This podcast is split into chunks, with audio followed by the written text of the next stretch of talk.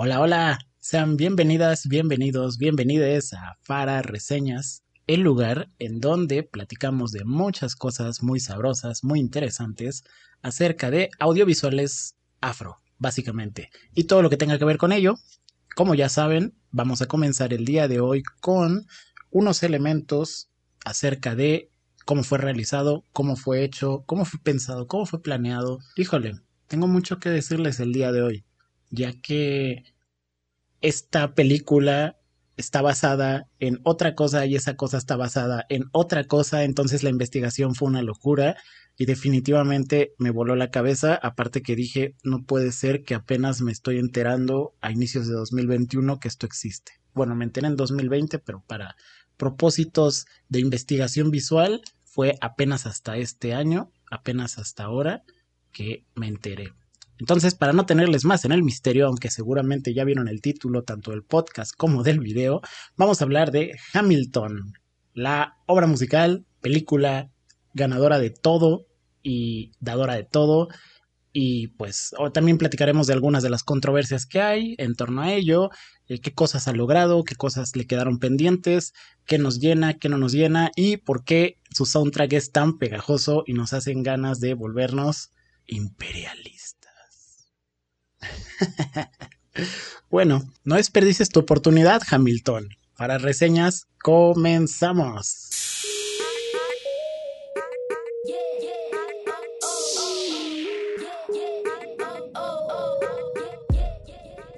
Ok, después de mi viaje astral para introducir este programa, pues primero les quiero decir que vamos a cambiar el fondo de la pantalla.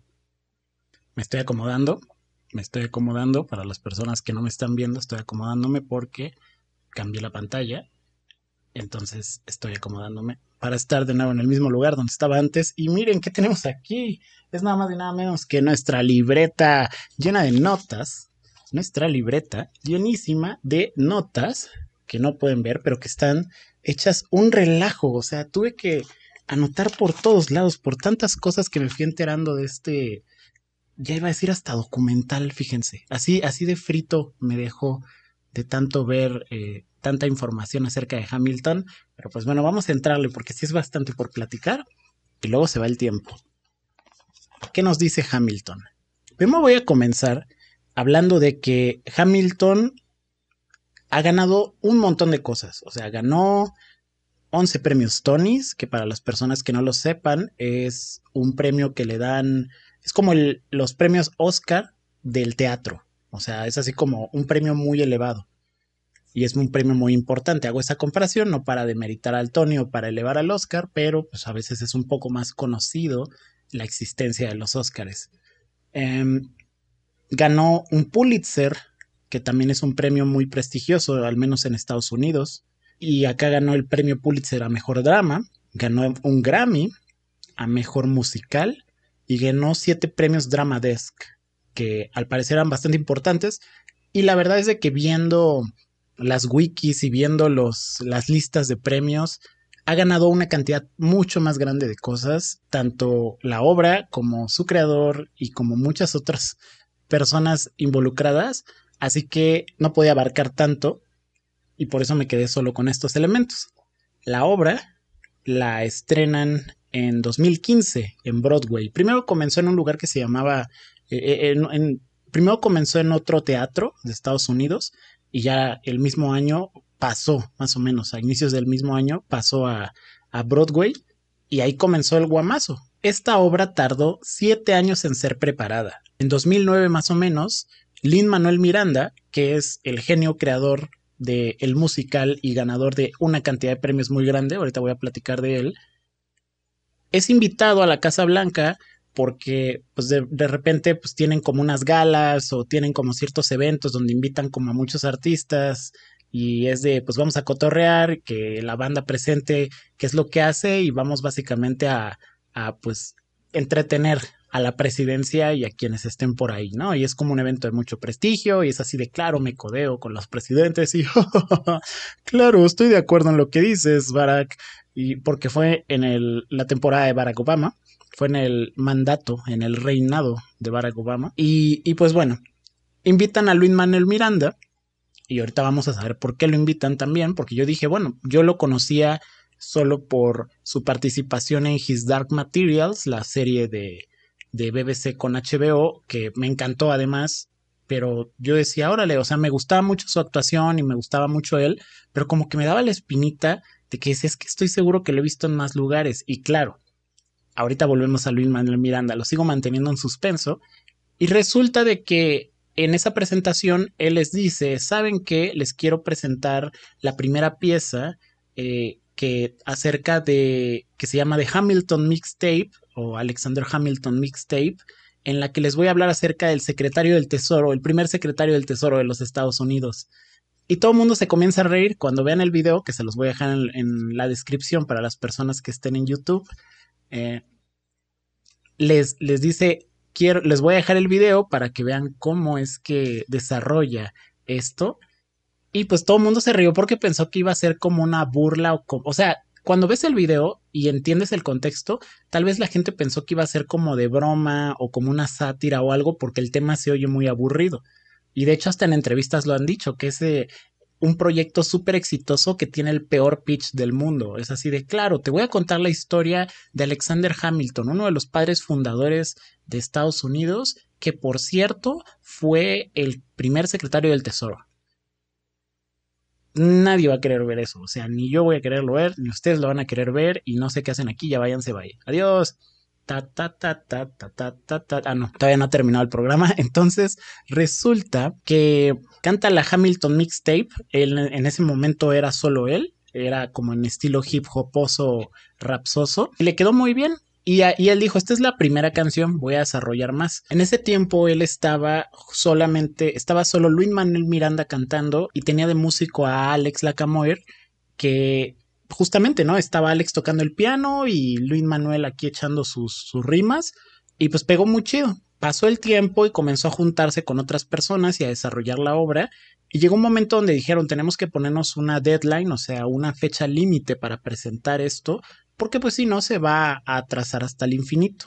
Entonces comenzaron a trabajar, a trabajar, a trabajar, la presentan, comienza a tener tracción y pues comienzan justo en este teatro más pequeño en Estados Unidos, en Nueva York, y de repente, eh, así el mismo año, ¿sabes qué? Váyanse a Broadway y, y estando en Broadway se vuelve el fenómeno que fue. Me sorprende mucho hablando de los algoritmos y de las cosas y de todo lo que sale en Internet todos los días de cómo no te puedes enterar de algo tan grande, o sea, un fenómeno tan, tan grande, aunque es un fenómeno que principalmente ha funcionado en Estados Unidos. O sea, también eso, e, eso es importante, ¿no? Hay cosas que, pues digo, desde otro punto de vista, pues yo no sé si me interesa mucho la historia de, de los padres fundadores de Estados Unidos. O sea, eso es, eso es una realidad. Sin embargo, el musical, la forma en la que está traducido, lo que representa, lo que te lleva, lo que mueve, está muy interesante, está bastante interesante y por eso estamos hablando aquí eh, el día de hoy de ello. Andy Blackenboiler es el que se encarga de hacer las coreografías y Thomas Kyle se encarga de dirigir la obra y también de dirigir la versión filmada que está en Disney Plus. Ahí es donde pueden encontrar la película y si no, en su servicio de streaming de confianza que tenga el acceso a la película. Ahora bien, ¿qué sucede con esto?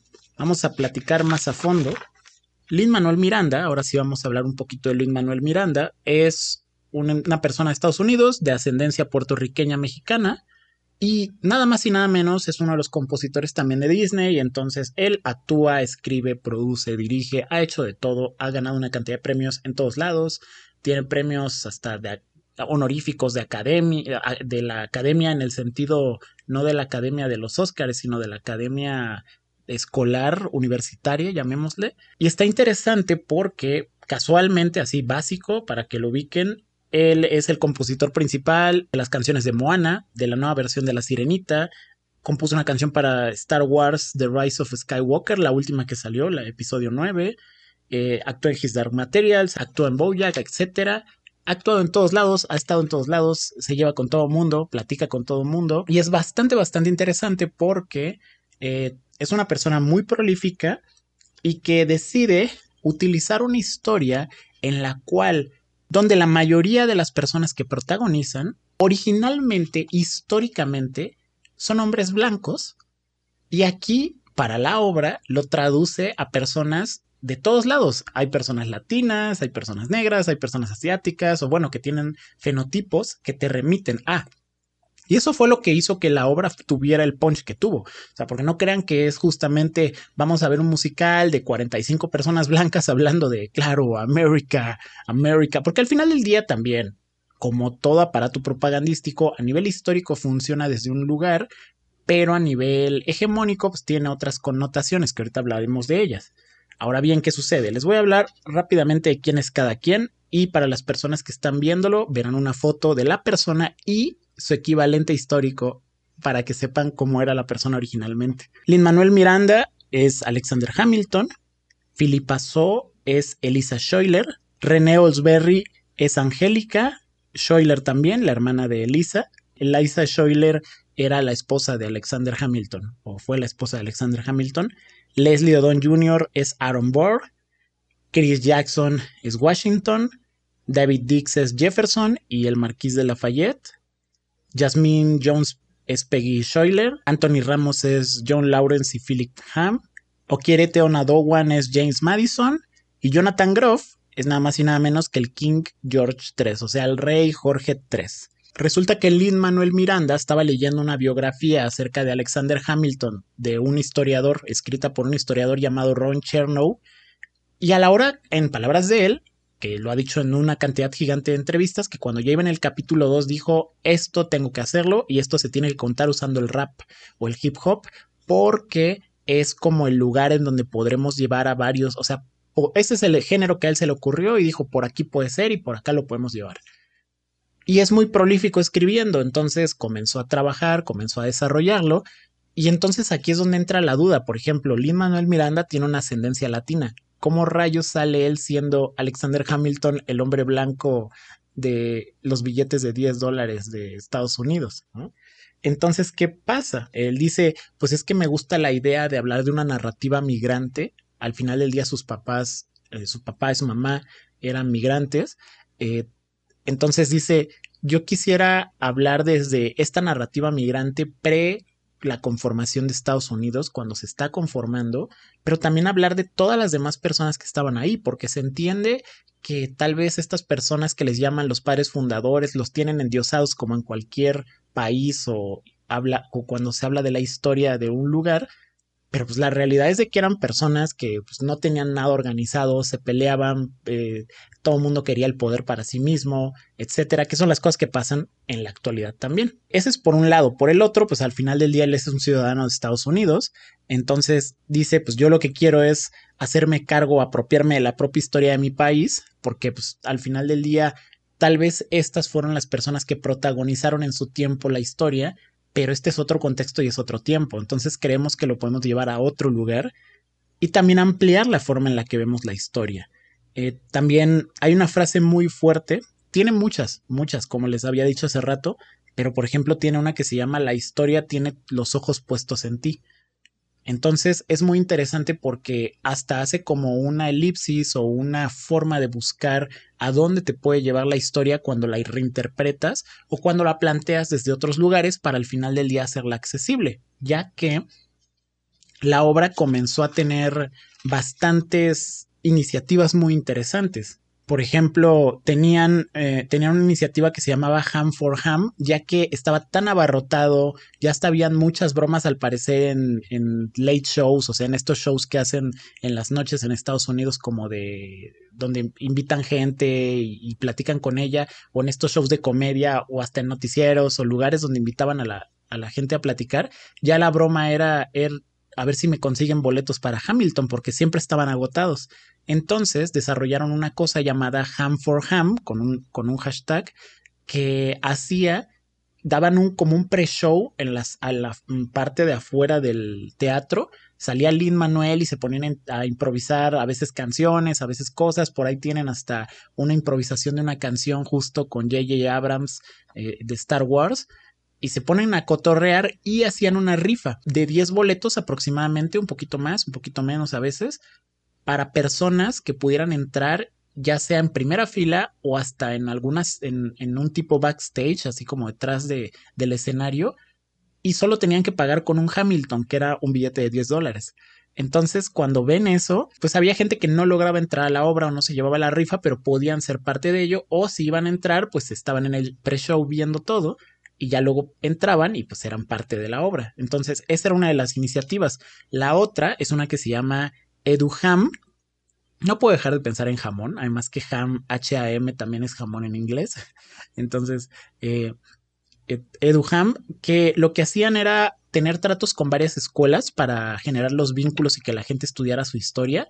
Y entonces en algunas escuelas donde hacían los vínculos, estudiaban la historia de Hamilton y luego iban a ver la obra. Entonces como que la digerían desde otro lugar, la veían desde otra manera. Y pues Lin Manuel Miranda pues al final del día sabe que es una interpretación, que es una adaptación y que hay mucho, o sea, porque abarcó muchas cosas, abarcó desde que Hamilton nace en cierta forma hasta que muere, pero en ello pasan muchas cosas, y no solo desde que él muere, sino hasta su esposa.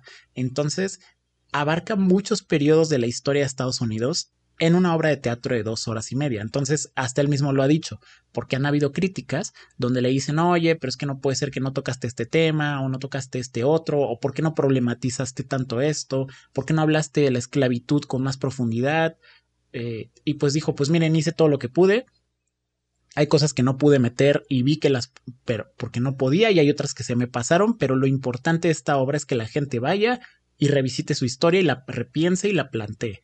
Justamente comenzaron a desarrollar bastantes cosas y en este Eduham también tenían de repente como un pre-show dentro del mismo teatro donde las personas entraban y les tocaba ver alumnos y alumnas de escuelas que llegaban y se ponían a cantar y se ponían a improvisar algunos de los números, pero en sus versiones, o decían poemas, o declamaban, o hacían cosas.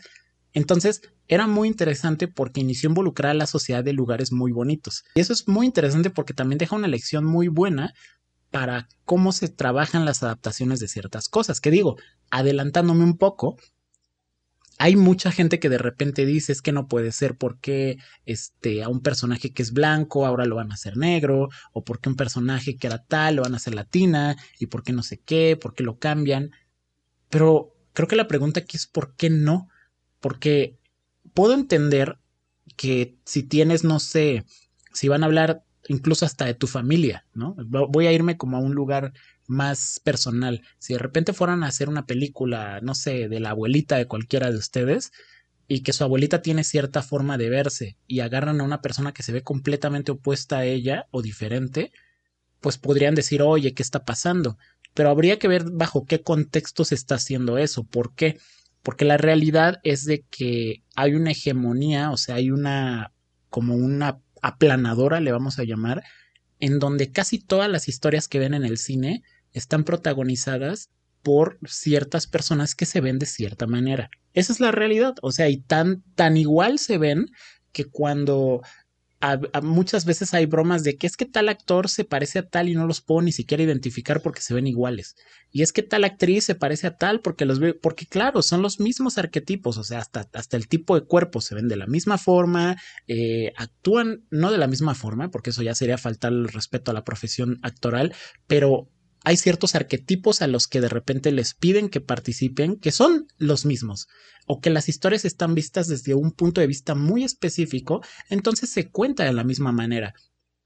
Entonces, en resumen, ¿qué sucede? Si ya tenemos, no sé, ciento y tanto años de, de que el cine existe, pero el noventa y tantos por ciento de esas películas están protagonizadas por personas blancas, pues creo que hay que dar chance a que hayan otras historias. Y el problema es el siguiente. De repente, bueno, pero entonces, ¿qué creen nuevas historias? Es una cosa muy turbulenta y muy truculenta. ¿Por qué? Porque, por ejemplo, Hamilton desafía el, el tema de la representación en el sentido de que tiene personajes que históricamente no eran, no se veían físicamente o fenotípicamente de una forma y los hizo de otra, pero mantuvo ciertas esencias, obviamente se dan libertades creativas, obviamente hay cosas que sí fueron reales, otras cosas no tanto, también por eso sirve siempre revisitar la historia para ver quién la cuenta. Y además lo más interesante de todo esto es el pensar que si no se hacen ese tipo de cosas, seguirían contándose las historias de la misma manera.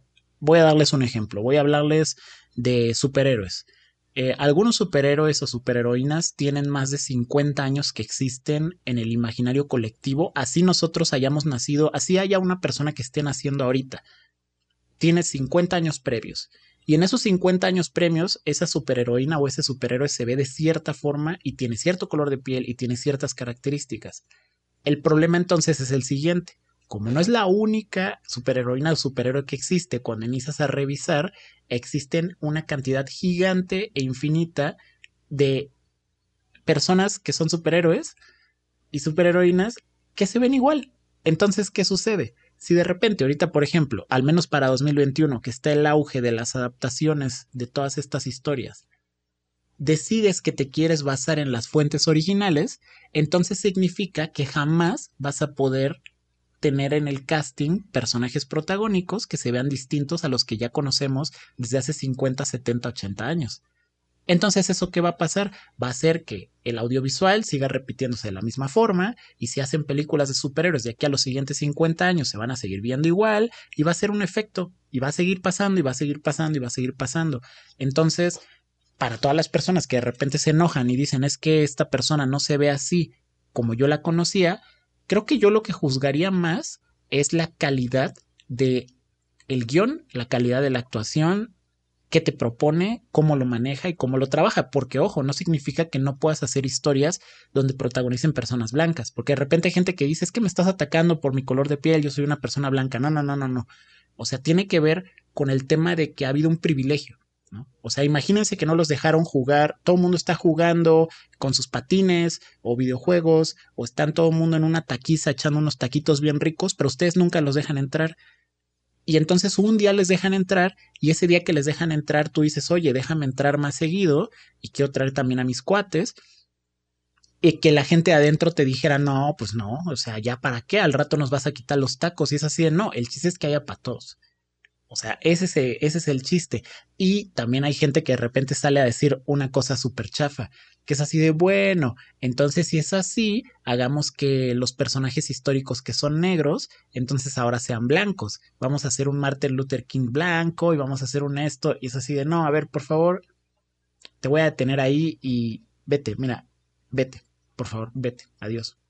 Adiós. Para que exista, hablando del racismo inverso, para la gente que cree que existe el racismo inverso, creo que ya lo he platicado en otro video y en otro podcast. Para la gente que cree que existe el racismo inverso, la única forma en la que pudiera existir el racismo inverso es de que modificáramos la historia de la humanidad por completo y de cómo se ha ido dando todo desde hace miles y miles y miles de años y lo hiciéramos de una manera en la que el grupo dominante fuera un grupo racializado, ya fuera un grupo con el fenotipo afro como yo, o fuera una persona con un fenotipo de ojos rasgados, este, rasgos que te remitan a Asia, o fuera una persona que te remitiera a poblaciones indígenas de ciertos lugares, etcétera, etcétera. Si ese fuera el estándar de belleza, si ese fuera el canon, que, que esta información la estoy sacando de un video que por ahí está en YouTube que dice por qué no existe el racismo inverso, ¿no? De un comediante y que no, estás, no está bromeando, lo está diciendo con bases. Si ese fuera el canon de belleza, si las personas que no se vieran como ese canon de belleza, este, fueran, por ejemplo, las personas blancas fueran feas porque son blancas y las personas negras fueran guapas por ser negras, eh, por dar el ejemplo, ahí y que, y que eso fuera en todo, que, y que te violentaran y que hasta acabar en muertes, o sea, que fuera como todo un sistema, ahí se podría hablar de racismo inverso. Y ahí entonces, solo en ese mundo alterno, podríamos decir, claro, pues hay que hacer un Martin Luther King blanco, o hay que hacer este un, un rey de la Nueva España blanco, porque el original era negro. Pero no es así. La realidad es de que en este mundo la cosa está al revés. Entonces lo que se necesita es más inclusión y más diversidad, pero como les decía, hay que aplicarnos a la calidad de los productos. O sea, creo que más que juzgar si están metiendo un cast diverso, porque ahí lo único que están revelando ustedes cuando dicen eso es sus prejuicios, que normalmente digo, la gente que es público de este, de este video o de, esto, de estos videos o de estos audios no piensa así hasta pero pues nunca se sabe, nunca se sabe. Entonces es bueno porque pues incluso para cuestionar a sus amistades o gente cercana que hable así, pues es que lo único que están revelando, que es lo que va a pasar ahorita con la sirenita y va a estar interesante eh, cuando retome, eh, cuando se, se, acerque ese momento, es de que va a salir la gente a decir, claro, porque es que la sirenita debería de ser una mujer pelirroja, blanca. Pues podría ser pelirroja y ser negra, podría ser pelirroja y no sé, ser de color verde. O sea, es así como de, el chiste es que esté bien actuado o que esté bien hecha. O sea, ¿qué es lo que quieres ver? ¿Quieres ver una película? ¿Quieres ver un documental? ¿Qué es lo que quieres ver? O sea, porque si la gente quiere ver, por ejemplo, un documental acerca de la vida de Hamilton y ver a este hombre blanco haciendo sus cosas de Hamilton, pues que se echen un documental del History Channel, del PBS, o sea, hay una cantidad de información, que se lean un libro, pero esto es una obra y no ganó tantos premios nada más porque sí, pues. Entonces, bueno, ahora bien, ya con esta mega aclaración, mega, mega aclaración, es muy interesante porque también es una cosa con la que tuvo que lidiar Lin Manuel Miranda y toda la banda, pero eran un cast tan bueno que comenzaron, les comenzó a ir muy bien la obra básicamente habla de...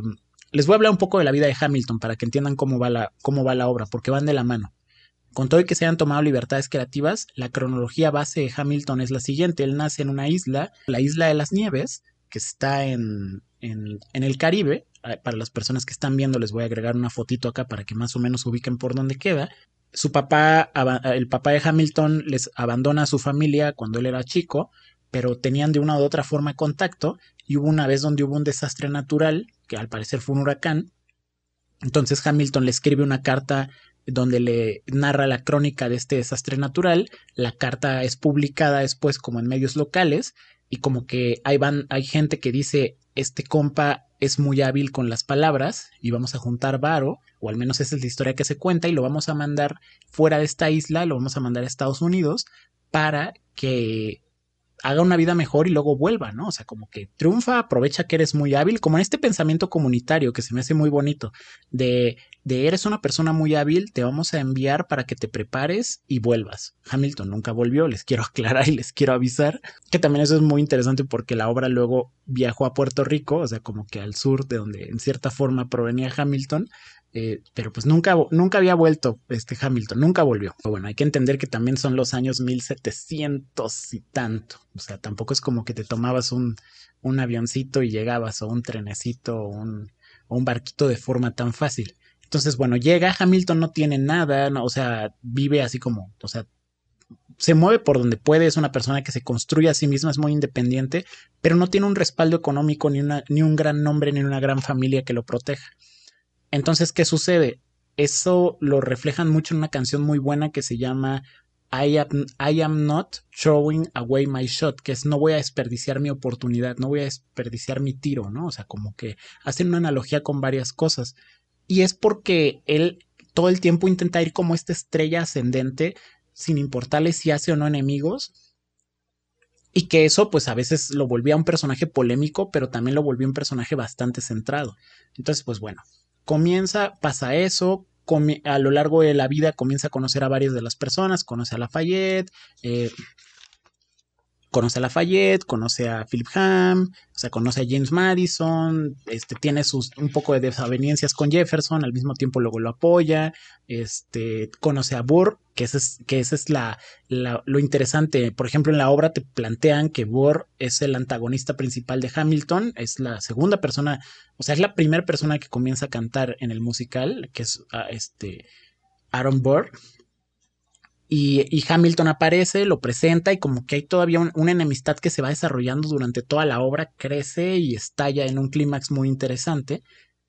Y que al final en la vida real sí hubo una cosa muy locochona, no se vieron tanto como en la obra te lo plantean, que es de las libertades creativas que se dan, pero sí fueron figuras que tenían encontrones bastante complicados. A veces eran aliados, los dos pelearon como por la lucha independentista. A ojos de Hamilton, Bohr era un oportunista y era una persona bastante abusiva que estaba buscando como dónde, dónde obtener poder y dónde hacer otras cosas. Ahorita les voy a hablar de curiosidades biográficas que encontré de lo que pasa con William Bohr que no pasan en la obra, te muestran unos intercambios que se llaman las cartas, eh, las convenciones continentales o las, reuniones continentales, que es como cuando la banda que se quería independizar le hablaba a la corona de, de Inglaterra y le decían, oigan, es que ya nos queremos independizar, porfa, échanos el paro, ya ahí muere, ¿no? Ya mucho tu colonia. Y que básicamente la corona les vino a decir, ¿saben qué? Si ustedes se divorcian de mí, yo los mando a matar. y es, relevante porque en la obra ahorita voy a hablar de ello. Y ya luego pues pasa la lucha independentista, Hamilton acaba siendo uno de la, una de las manos derechas de Washington, le ayuda a ganar varias cosas, Bohr pelea por otro lado, ganan la independencia y cuando tienen que hacer como la primera reunión o las primeras reuniones fuertes, pues Hamilton se vuelve el secretario del Tesoro y él creía en la idea del libre mercado, entonces comenzó a pujar por varios elementos hasta que estableció como la, la, la primer Secretaría del Tesoro y el primer sistema crediticio de Estados Unidos. Y que ese sistema les fue, quedó, o sea, quedó y siguió y siguió y se volvió pues ahora lo que conocemos, ¿no? Pero al menos él sembró las bases de ello. Más adelante, un gran escándalo, más adelante un gran escándalo afectó su carrera debido a que tenía unas relaciones con otra chica y se reveló toda la información debido a que lo estaban extorsionando y hubo un momento donde aliados creo que de Jefferson y de Bohr querían como afectarlo y él para no dejarse chantajear porque lo estaban queriendo tachar de corrupto, él dijo no, yo soy adúltero pero no corrupto, entonces sacó unos panfletos gigantes que arruinaron su imagen bien fuerte y tuvo muchos problemas en su matrimonio, pero que al menos a nivel político lo mantuvieron en respeto porque fue así de este dinero era mío y lo usé para tal, nunca lo usé para especular porque decían que estaba especulando en Wall Street. Entonces, bueno, pasa todo esto, entonces eso hace que él se aleje de la esfera, porque pues en una de esas él pudo haber sido contendiente por su carácter y por cómo iba, en una de esas pudo haber sido un contendiente fuerte para presidencia, pero su decisión pesaba. Este Bohr tendía a cambiar de partidos constantemente, estaba en el mismo partido que Jefferson, los dos eran demócratas republicanos al parecer, este, estaban contra los federalistas, y resultó de que la voz de quienes tenían que tomar la decisión final era el partido donde estaba Hamilton, que eran los federalistas, mientras que donde estaba Bohr y Jefferson había un empate, pero ellos no tenían el derecho a voto. Entonces Hamilton salió a decir yo voy por Jefferson, a pesar de que he tenido mis desavenencias con Jefferson, eh, ya que creo que es más confiable. Y desde ahí ya fue como otro piquete, otro piquete, ¿no? Así de híjole, Hamilton, déjame de joder. Pasa el tiempo, eh, el hijo de Hamilton tiene un duelo este, con otra persona, muere en el duelo. al parecer, bueno, al menos en la obra te lo plantean como que Hamilton le dice, tú dispara al aire para que le muestres que no, que no, que eres como la mejor persona, pero pues aún así lo matan. Y pasa el tiempo y luego Bohr, que ya queda como relegado, intenta ser electo en una gobernatura, creo que en la de Nueva York o en otro lugar, y entonces resulta de que Hamilton sale de nuevo a hablar, todavía tenía influencia, Bohr pensaba que Hamilton ya no tenía influencia para esos momentos y sale a decir, ¿saben qué? Este, no, yo no confío en Bohr, ahí lo ven, y hace que pierda de nuevo, entonces Bohr ya se enoja y le dice, ¿sabes qué? A ver, ya, o sea, ya, ya mucha enemistad, te reto un duelo, lo reto un duelo, noble señor. Entonces se van a un duelo y pues la historia entre oficial, entre no oficial, entre mitificada, entre no mitificada, es de que Hamilton, en algunas dicen que disparó al aire, eh, en otras dicen que disparó pero hacia unas ramas, pero el chiste es que no le quiso pegar a Bor y Bor lo mató. Al parecer fueron dos disparos, o sea, como que en el primero falló y luego como que ahora sí se quisieron disparar o algo así y Bor lo mató. Y hasta el mismo Bohr luego decía, pues mi amigo Hamilton al quien yo maté. O sea, y eso lo retoman mucho y que viene la primera canción del musical. O sea, es así de yo soy el tonto que mató a mi amigo, ¿no? Pasan muchas, muchas otras cosas más. Por ejemplo, en 2015, cuando estaba la obra, estaban justo planeando quitar a Hamilton. Pues recordemos que en la vida real es un hombre blanco. Lo querían quitar del billete de 10 dólares para poner a alguna persona. Se rumoreaba que estaban evaluando si ahí es donde clavaban a una persona afrodescendiente o algo así, o afroamericana, que ahí es donde tal vez entraba, llamémosle el prototipo de propuesta para Harriet Topman, que si no saben qué pasa con Harriet y los billetes de 20, les dejo la tarjetita y si no, pues revisen los videos. Eh, que es el primer video que hicimos de Fara Reseñas, de hecho. Entonces resulta de que iban a hacer eso, pero inició a tener tanto hit y tanto éxito Hamilton, de hecho lo volvieron, o sea, invitan de nuevo al cast a la Casa Blanca, les voy a dejar por ahí el video, ahora sí a que canten todo mundo, se hace una cosa súper, súper, súper fuerte, un fenómeno así fuertísimo, porque pues al final del día está diciendo América, o sea, están, al final del día están elevando, ¿no? El patriotismo y pues al gobierno le encanta eso.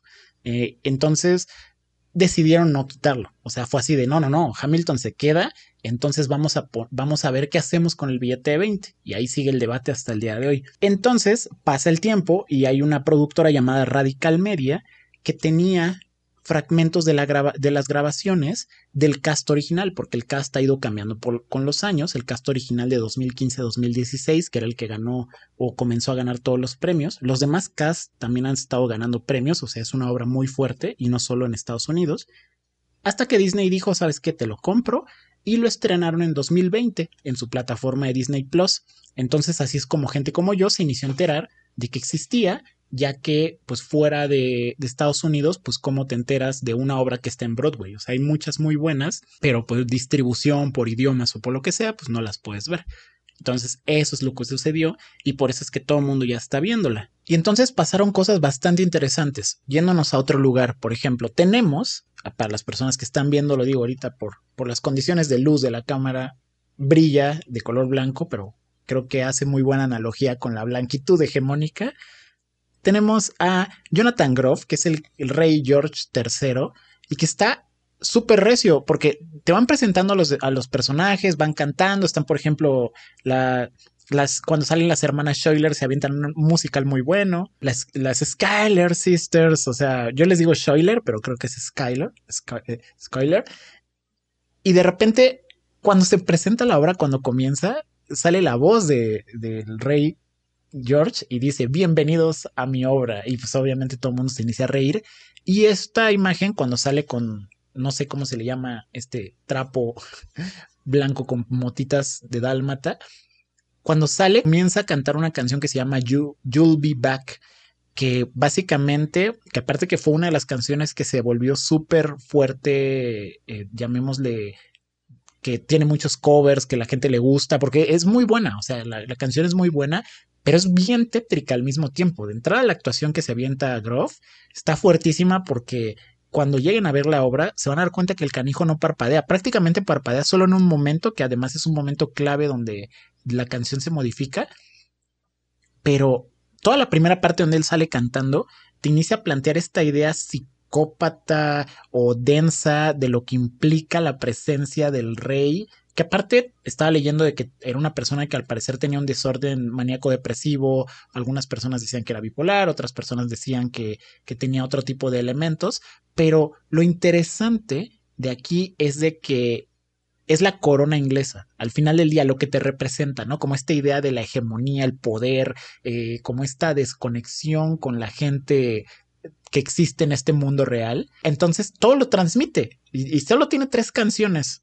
O sea, y con esas las transmite muy bien. Poco a poco se va haciendo más el, el comic relief, o sea, como el personaje con el que te ríes o del que te ríes, pero al mismo tiempo impone bastante. O sea, sí está, o sea, sí te quedas así de, este canijo está cabrón, ¿no? O sea, sí está cabrón. Además, hasta la misma canción te lo dice. Te ríes, pero cuando escuchas la letra, dices, ah, caray, ¿no? Porque dice, ay, no te preocupes, si no decides volver, no pasa nada, pero matará a toda tu familia y a tus amigos y todo esto. Entonces, si es así como de ay. Algunas personas dicen de que realmente Hamilton no era adúltero, al menos que se sepa, a excepción, o sea, que no era activamente adúltero, porque en uno de los, de los números musicales lo mencionan como que le encanta esa vida, pero pues no se sabe realmente, ¿no? Puede ser que para no perder esta imagen superhistórica lo sigan protegiendo, o puede ser que realmente no lo haya sido, o que sí cometió adulterio, pero que no era estas personas eh, womanizer, ¿no? Que andan buscando como muchas personas para andar haciendo sus cosas. Eh, también hay otra cosa que mencionan, para la gente que ya haya visto la obra, este, que John Adams no lo despidió, pero estuvo este, en contra de, eh, pero Hamilton estuvo en contra de su elección. Luego el duelo de su hijo fue diferente, que es lo que les contaba, este, y no fue recién, porque en la obra te lo plantean como que justo después del duelo del hijo es el duelo del papá, pero no, no fue así, pasó mucho tiempo. Y lo de la rivalidad de Thomas Jefferson, pues esto que les decía, o sea, había como una habían como fricciones y tenían fricciones, pero al mismo tiempo se respetaban. Luego está bastante interesante porque Elisa, Elisa Schuyler, que fue su esposa, pues Hamilton muere y Elisa vive todavía otros 50 años más y hace muchas cosas, logra juntar mucha lana para causas importantes, junta dinero, de hecho, para, para crear esta torre que es el monumento Washington, que es esta torre blanca, este monolito blanco que se ve en muchas películas. Ella juntó el varo o la mayoría del dinero o una cantidad importante para hacerlo. Hay una frase que también me gusta mucho de ella que es me voy a volver a poner en la narrativa de la historia. Eh, entonces, y lo hizo. Y al parecer fue la, la persona que, que, se sepa que fundó el primer orfanato privado eh, y estuvo como mucho tiempo luchando por causas civiles, o sea, como que apoyó muchas cosas. Estuvo muy interesante porque si bien Hamilton era abolicionista, por ejemplo, y, y peleaba bien fuerte para el apoyo de la liberación de la esclavitud, al mismo tiempo su familia, al menos este, su mamá tenía esclavos eh, no hay que olvidar que es un hombre blanco, no es Luis Manuel Miranda latino súper chido, este, porque también esa es la otra, o sea, hay que ver de dónde viene todo, la obra está muy buena, la música está muy buena, pero si uno se queda con esta imagen va a decir, claro, qué buena onda era, o sea, al final del día es otro instrumento de propaganda, si no, no lo hubiera comprado Disney. Se aventaba un par de frases que estaban bastante densas, ¿no? Así como de que decía, creo que los negros esclavos pues pueden tener la misma, la misma calidad humana que nosotros, o sea, sí los consideraba otra, especie, por así decir. Y con quien se casó, además, con Eliza, pues su familia, su familia tenía esclavos, entonces como que sí estaba en contra, pero pues al final del día vivía en ese contexto complejo donde está en contra, pero pues al final del, pero pues es un blanco privilegiado dentro de un contexto donde existe la esclavitud y los blancos no son esclavizados, entonces pues pues funciona distinto. Aún así, él estaba en contra de la esclavitud, a diferencia de otras personas, ¿no? De las Skyler Sisters o de las Scholar Sisters, eh, resultó que no eran tres en la obra, mencionaron a tres y lo dejaron así para que tuviera un propósito narrativo más fuerte, pero en realidad eran un montón, o sea, eran 15. Este, de hecho, a las personas que conoce a Lafayette, a Ham, a toda esa banda, no los conoce en un solo momento como te lo muestran en la obra, los conoce en diferentes momentos de la vida. Y también está muy interesante esta analogía porque esta parte de todo el tiempo la obra tiene una progresión musical muy buena y para un análisis musical estrictamente, que se lo súper recomiendo, les voy a dejar el link de un youtuber que me encanta ver que analiza eso, Jaime Altozano, que justamente desglosa el soundtrack de, de, Hamilton. Y está muy interesante porque la analogía en inglés este, de esto de no voy a perder mi oportunidad de not throwing away my shot también tiene que ver con el disparo porque pues ya sabemos que Hamilton muere por un disparo cuando decide no aprovecharlo pero juegan muy bien con esto porque es como el motivo de Hamilton. También está este que dice el Just You Wait de esperen, van a ver qué sucede, esperen, van a ver qué sucede. Mientras Bor es así de más tranquilo porque eh, hay que esperar, hay que esperar, pero para él hacer su jugada maestra. Otros datos que les puedo dar es de que, por ejemplo, Aaron Bor, después de que muere Hamilton, traía planes de usar sus poderes para crear, o sea, poderes políticos para crear una facción de Estados Unidos para ellos. O sea, él creía, él quería como generar su propio país. O sea, llegó un momento donde dijo, yo voy a hacer mi propio país, me voy a ganar estas tierras y hasta fue a Europa para intentar conseguir dinero o bueno, tuvo contacto para ver si le daban dinero y comenzar como otro tipo de revolución. Eh, luego lo acusan de traición este, él quería invadir México, o sea, estaba denso el Bor y lo intentó y Jefferson hizo todo, usó todo su poder, o sea, intentó hacer como todo su poder, llevó, entre, interrogó gente, pero él, Jefferson ya era presidente, este que es eh, que lo actúa David Dix en la imagen que tienen de fondo lo pueden ver, es hermoso el canijo este, que él también hace a Lafayette, o sea, está muy interesante cómo hacen dos personas, y se avientan unos duelos de rap ahí, un hip hopazo sabroso con, contra Hamilton, pero entonces intentó inculparlo de mil formas, bueno, no, no inculparlo, intentó probar su culpabilidad, porque sí estaba haciendo esas cosas Bor, pero pues no lo logró y quedó libre. No se pudo acusar, entonces acabó exiliándose a Europa este Bor vivió allá un tiempo y al final volvió a Nueva York. Primero creo que estuvo usando otro nombre y ya lo usó el suyo de nuevo. Y este, inicia a andar con una chica, pero la chica se divorcia de él cuando se entera de que él está intentando, que él está usando el dinero para inversiones inmobiliarias, pero que al parecer no están jalando. Y lo curioso es de que el abogado que usa para divorciarse de Bor es nada más y nada menos que otro hijo de Hamilton. Entonces fue como el golpe kármico irónico total y al parecer el mismo día, o sea, o, lo que se dice es de que el mismo día o en las mismas fechas que se divorcian, y, él muere. el mismo día. Está bastante canijo, o sea, como que se hace una cosa. para la gente que está viendo, ahí está el duelo entre Jefferson y Hamilton de hip hop.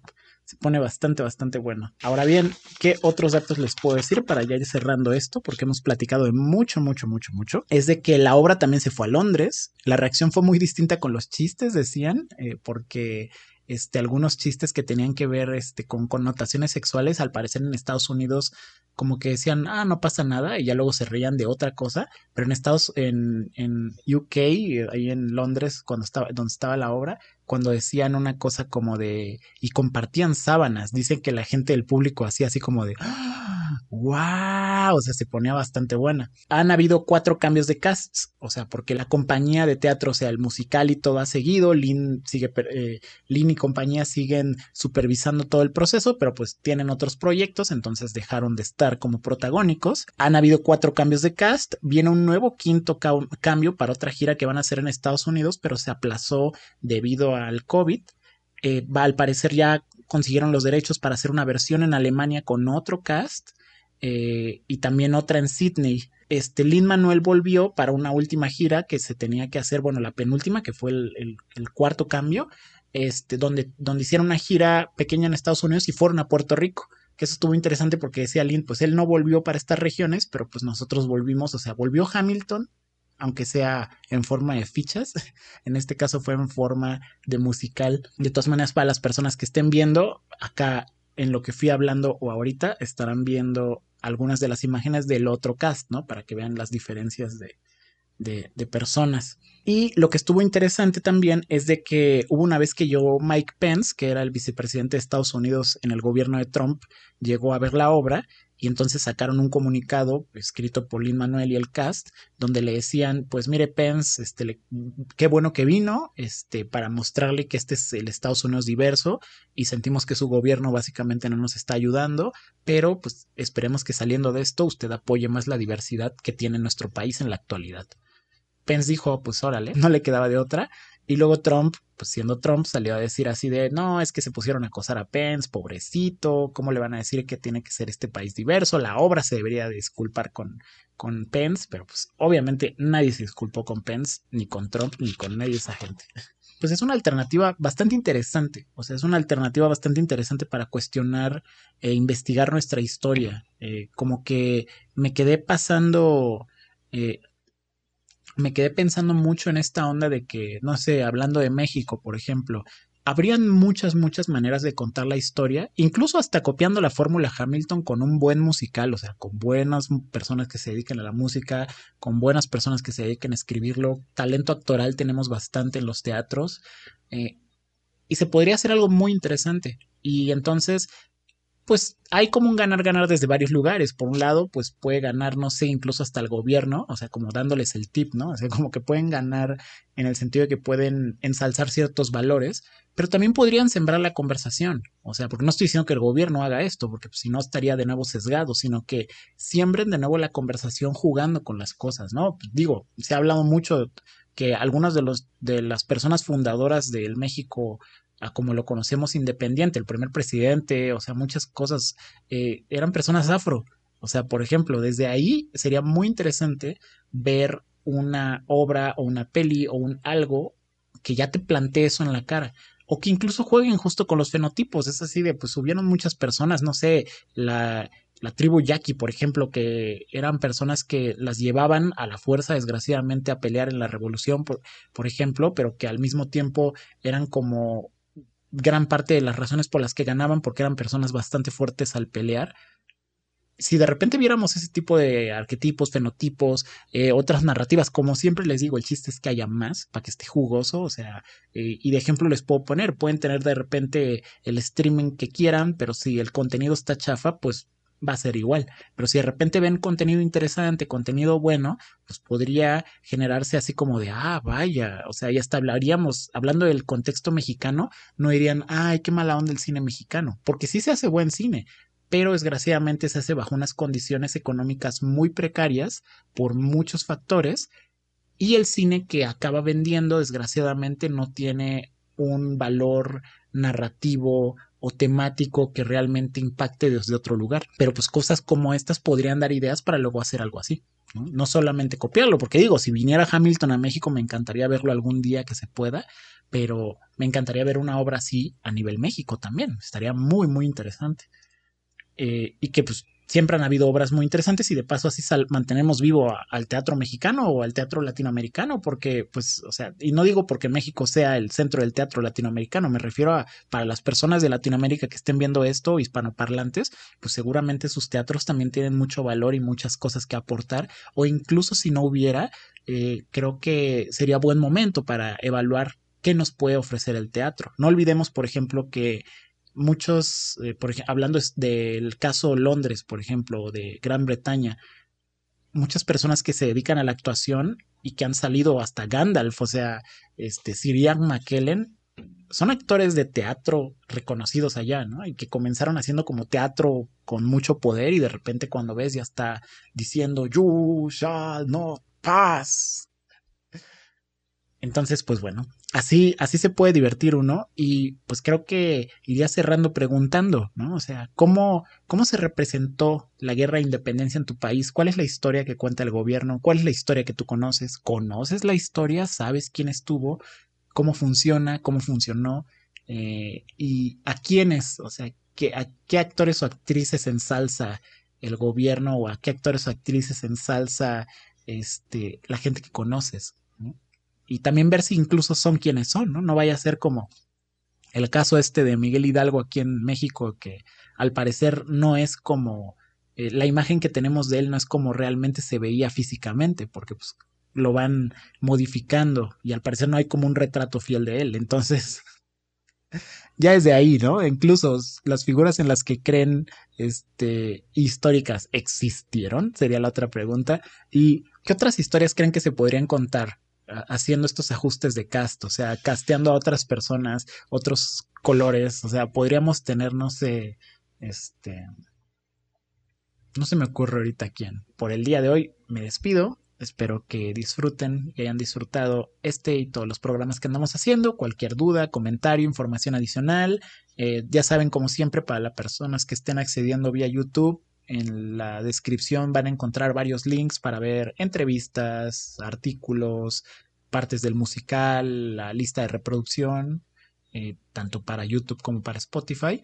Y lo mismo aplica para la gente que esté en, escuchándonos en algún servicio de podcast, pues pueden entrar al link y seguirnos en redes sociales, tanto en Facebook, YouTube, Twitter, Instagram, en donde quieran. Pasen a dejar su like, su comentario, la campanita. Ya saben, todo lo que hace que el algoritmo les siga mostrando contenidos distintos.